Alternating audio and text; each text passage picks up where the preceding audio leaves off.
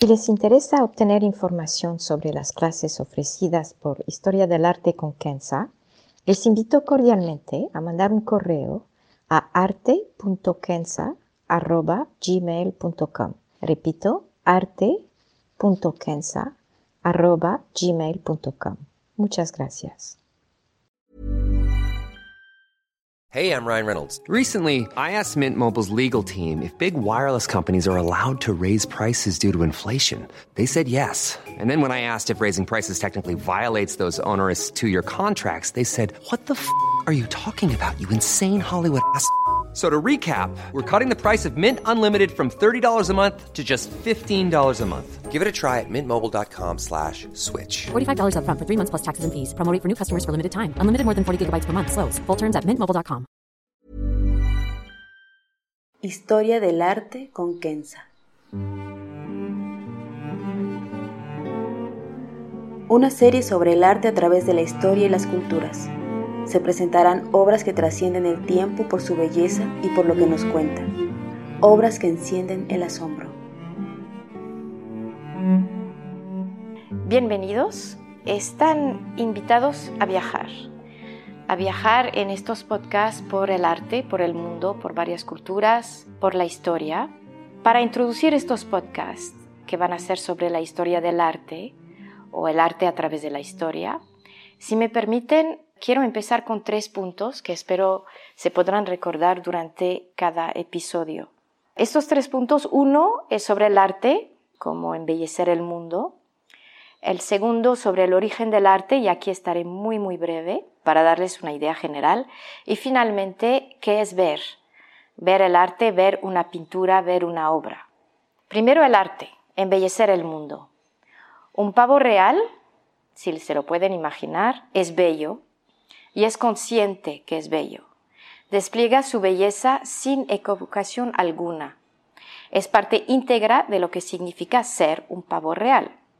El hombre no es un pavo real, aunque algunos creen serlo. Pero lo que sí sabe hacer el hombre es crear belleza, embellecer su entorno.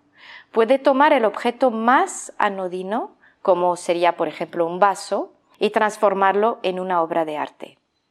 Así que el hombre siempre ha tratado de crear, de embellecer a través de la pintura, que será el enfoque de estos podcasts, de la música y demás medios, embellecer entonces su entorno y crear lo que podríamos llamar una cultura.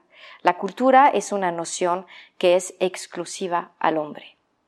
El origen del arte, rápidamente. Para poner las cosas en contexto, el Homo sapiens erectus, o sea, nosotros, que camina con dos piernas, apareció hace más o menos 315 mil años. Empezó a vestirse hace 170 mil años. O sea que le tomó unos 150 mil años para empezar a crear algo con el cual se podía proteger. En cuanto a las primeras obras de arte, es muy difícil decir cuáles fueron porque lo más probable es que muchas fueron destruidas por el tiempo, pero lo que sabemos y lo que conocemos es que la primera tiene unos 82 mil años y fueron joyas, joyas que se descubrieron en el sur de Marruecos. Hay también, como todo el mundo conoce, los dibujos en las cuevas. La más antigua está en Biombo, en África del Sur, tiene 70 mil años.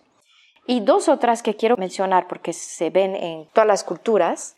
Son dos estatuas chiquitas que tienen 8 o 10 centímetros de alto, hechas de hueso algunas están hechas de dientes, diente de mamut, tienen unos 38 mil años. Las más antiguas entonces se encontraron en Alemania. Una se llama el hombre león y la otra la Venus de Olefels. El hombre león tiene cuerpo de hombre y tiene cabeza de león.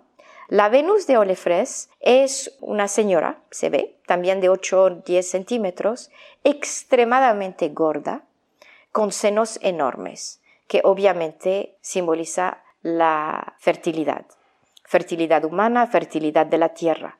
Ese modelo de estatua se encuentra o se ha encontrado en varias partes del mundo, en las civilizaciones antiguas americanas, en África, en Asia, en el norte de Europa.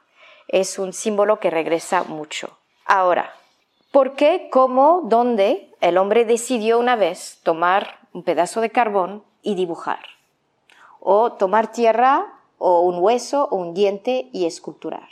Una idea muy importante es que el hombre, al contrario del animal, se ha vuelto un ser consciente, o sea, es consciente de sí mismo, piensa en el futuro, tiene memoria, quiere guardar esta memoria y siendo consciente de sí mismo tiene miedo también, tiene miedo a lo que pasa alrededor, tiene familia que quiere proteger. Por eso se dice que hay tres razones principales por la cual el hombre una vez decidió representar el mundo que le rodea. Uno es el afán de protección. Por ejemplo, la estatua de la cual hablamos del hombre león era para protegerse de los leones o durante la cacería. Quizás lo llevaba con él, quizás lo plantaba en la cueva antes de salir. El segundo es lo que se podría llamar la maestría sobre su entorno. Es decir, hay truenos, hay lluvia, hay inundaciones, hay volcanes, y para tratar de controlarlo, lo dibuja o lo representa.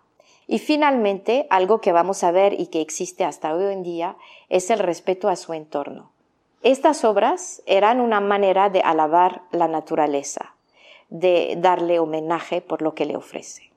El tercer punto del cual quiero hablar es esta idea de cómo vamos a ver una pintura, cómo la vamos a tratar.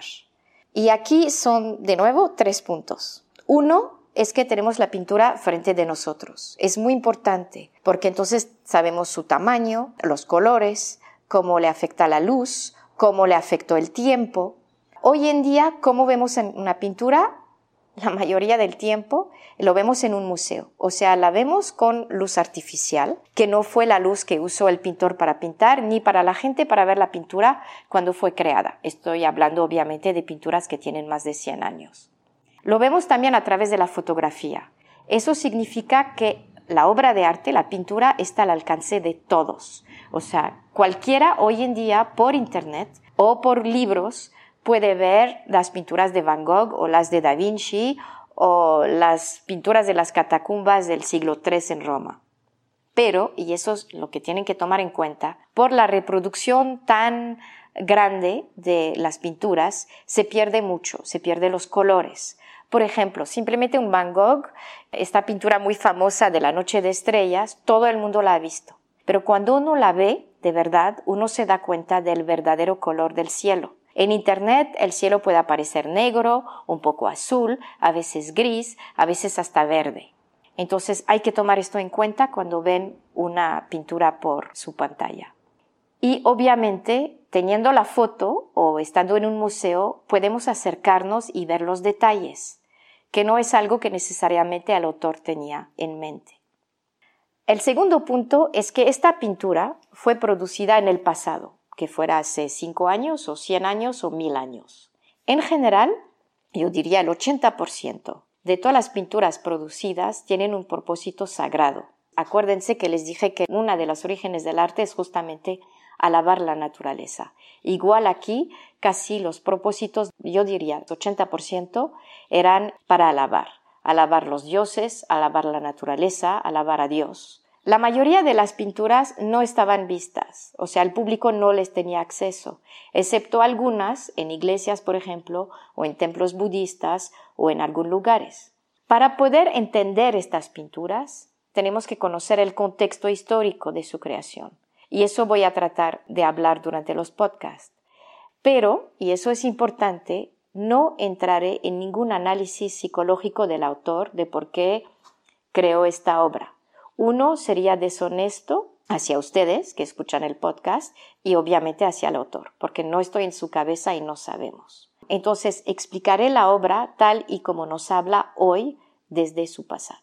El tercer punto es que las obras que voy a escoger, si me permiten, y de su lado siempre pueden proponer algo, son las que no obstante los años han sobrevivido, nos siguen hablando, que sea Caravaggio, que sea Modigliani, que sea lo que sea.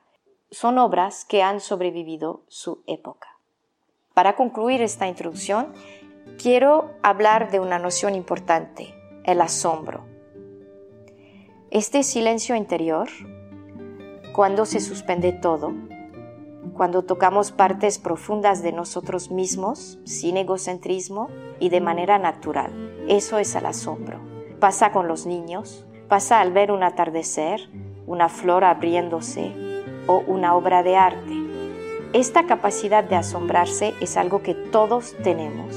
Y para mí, el arte es un medio para llegar a este asombro. Y espero que con estos podcasts lo podrán sentir. Entonces aquí los espero. Gracias.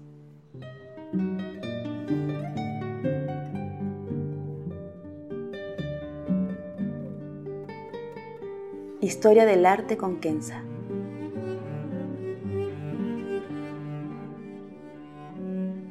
Si quieren hacer algún comentario o proponer una obra, pueden mandar un mail a kenza.saadi.gmail.com.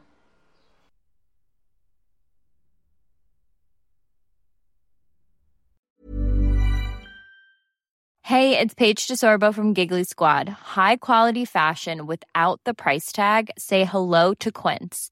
I'm snagging high-end essentials like cozy cashmere sweaters, sleek leather jackets, fine jewelry, and so much more. With Quince being 50 to 80% less than similar brands. And they partner with factories that prioritize safe, ethical, and responsible manufacturing. I love that. Luxury quality within reach. Go to quince.com slash style to get free shipping and 365 day returns on your next order. Quince.com slash style.